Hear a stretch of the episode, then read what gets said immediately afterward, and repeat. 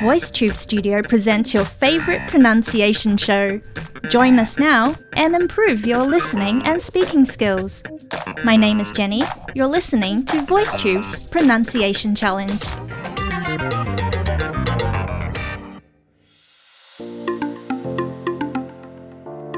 Hello, VoiceTubers! It's Monday again, and I hope your week is off to a good start. Today's video is talking about awkwardness.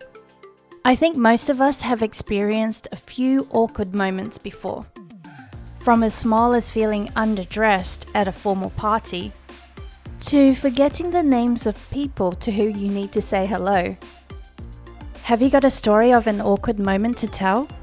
Please share with us in the comments, okay? Alright, let's get right into our sentence of the day. We can all recognize awkwardness when it happens, but some people seem more prone to awkward moments than others. The word recognize can be broken down into three syllables re, kig, nice. Recognize. When I say when it, I usually link up these two words when it, when it.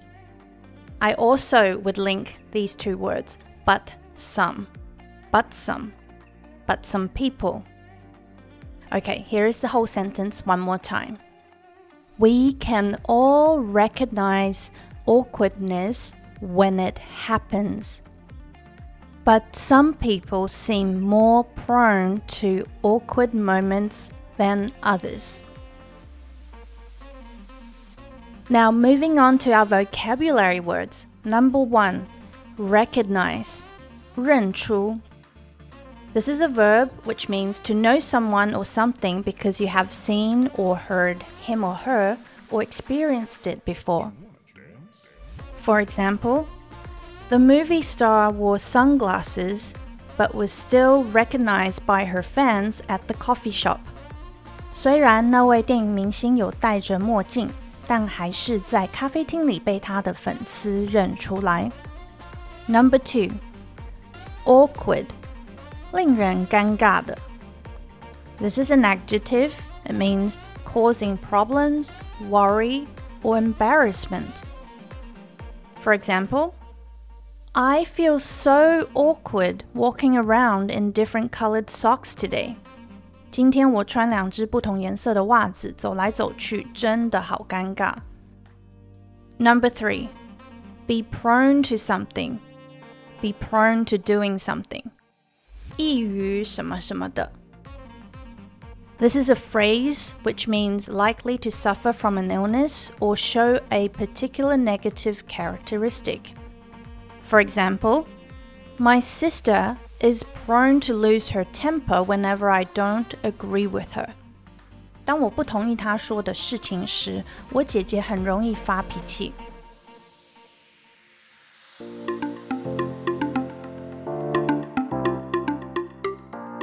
Some of us are also socially awkward by nature.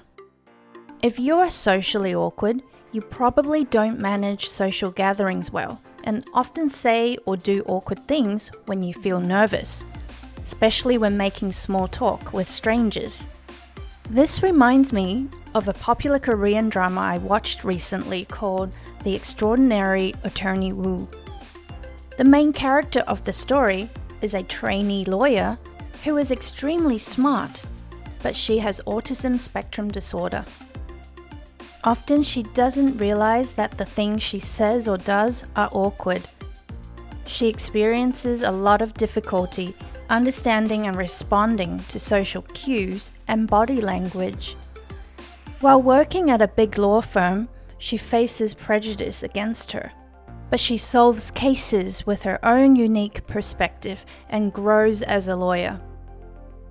However, being socially awkward doesn't necessarily mean that we have Asperger's or autism. Sometimes we just feel uncomfortable being outside of our comfort zone. We feel more at ease talking about a topic which we're familiar with. Otherwise, it seems like an impossible task to keep the conversation flowing. It'd be a good idea to push ourselves out of our comfort zone sometimes. I'm not saying that we need to push ourselves to our limit, but instead, take small steps towards facing our fear. For example, if you're afraid to talk to strangers, with more practice, you will eventually start to feel more at ease. It is equally important to observe other people's body language in a social setting as it is to pay attention to your own body language. Don't hide away in the corner with your eyes fixed on your mobile phone. Instead, you should relax and smile more. Look interested. And then people will find it easier to approach you. Alright, guys, it's time for me to wrap up this episode. Don't forget to record your pronunciation challenge, and I look forward to reading about your most awkward or embarrassing moments.